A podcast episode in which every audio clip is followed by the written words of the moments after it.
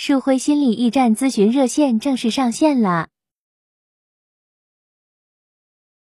好，我们接下来来回答平台上的问题。我们看这位朋友发的问题哈，哎呦，这是一个很有意思的问题，我们来看一下啊。他说：“树辉老师你好，我经常控制不住的会监视我讨厌的人的生活，我想问一下，我这是一种什么心理？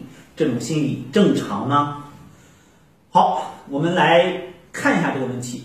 问题不是很长，但是很有意思。首先啊，这位朋友说的是他控制不住，然后呢，控制不住干什么呢？去监视别人啊。他用的这个“监视”给我的这个感觉哈，嗯，我会觉得，哎，这个“监视”这个词还是蛮有味道的啊。就是控制不住去监视别人，那你是代替谁去监视别人的呢？呃，我们说要监视一个人的话。我们简单的理解的话，会有人委派你啊，对吧？你是代表谁呢？代替谁呢？说明在你内心的深处内化了一个声音啊。比如说，我们说内化的一种关系。比如说，我们可能会有一个那种挑剔的状态啊，挑剔着别人，然后他怎么能这样？这种感觉啊。然后再一个，监视的是什么呢？监视的是我讨厌的那个人。然后，比如我们来理解一下啊，如果说这个人。他在你的朋友圈里，你会去翻看他的朋友圈，那么这个是一种什么样的心态呢？呃，首先我们可能会从一个反向的角度考虑，嗯，我要告诉你，你可能并不是讨厌他，而是你喜欢他，你太喜欢他了，你不知道为什么呢？因为如果你真的讨厌他的话，你就不会有着想要去所谓的去监视他的这种想法了。我们说这是一种怎样的心态的话，我们看到。这是一种反向的心态，所以这位朋友要解决这个问题，分几步走。第一，你先来明确一下你讨厌人家什么，比如说你是讨厌这个人，他有的时候会去显摆他自己呀，你还是讨厌这个人，他会在朋友圈里，然后去发一些嗯怎样的一些话呀，或者是去励志啊这样的一些东西。所以说，你考验这个人可以啊，你要清楚你考验他什么。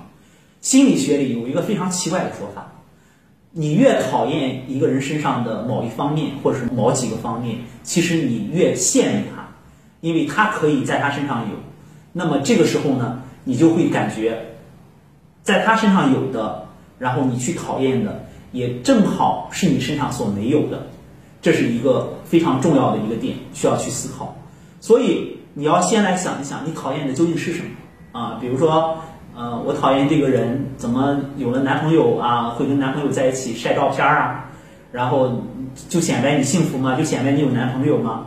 那极有可能你对于情感的这一部分是有所保留的，也就是你很难，然后在一段关系当中，然后去呈现出你自己的一种对这种关系欣赏的一种状态，这是一个。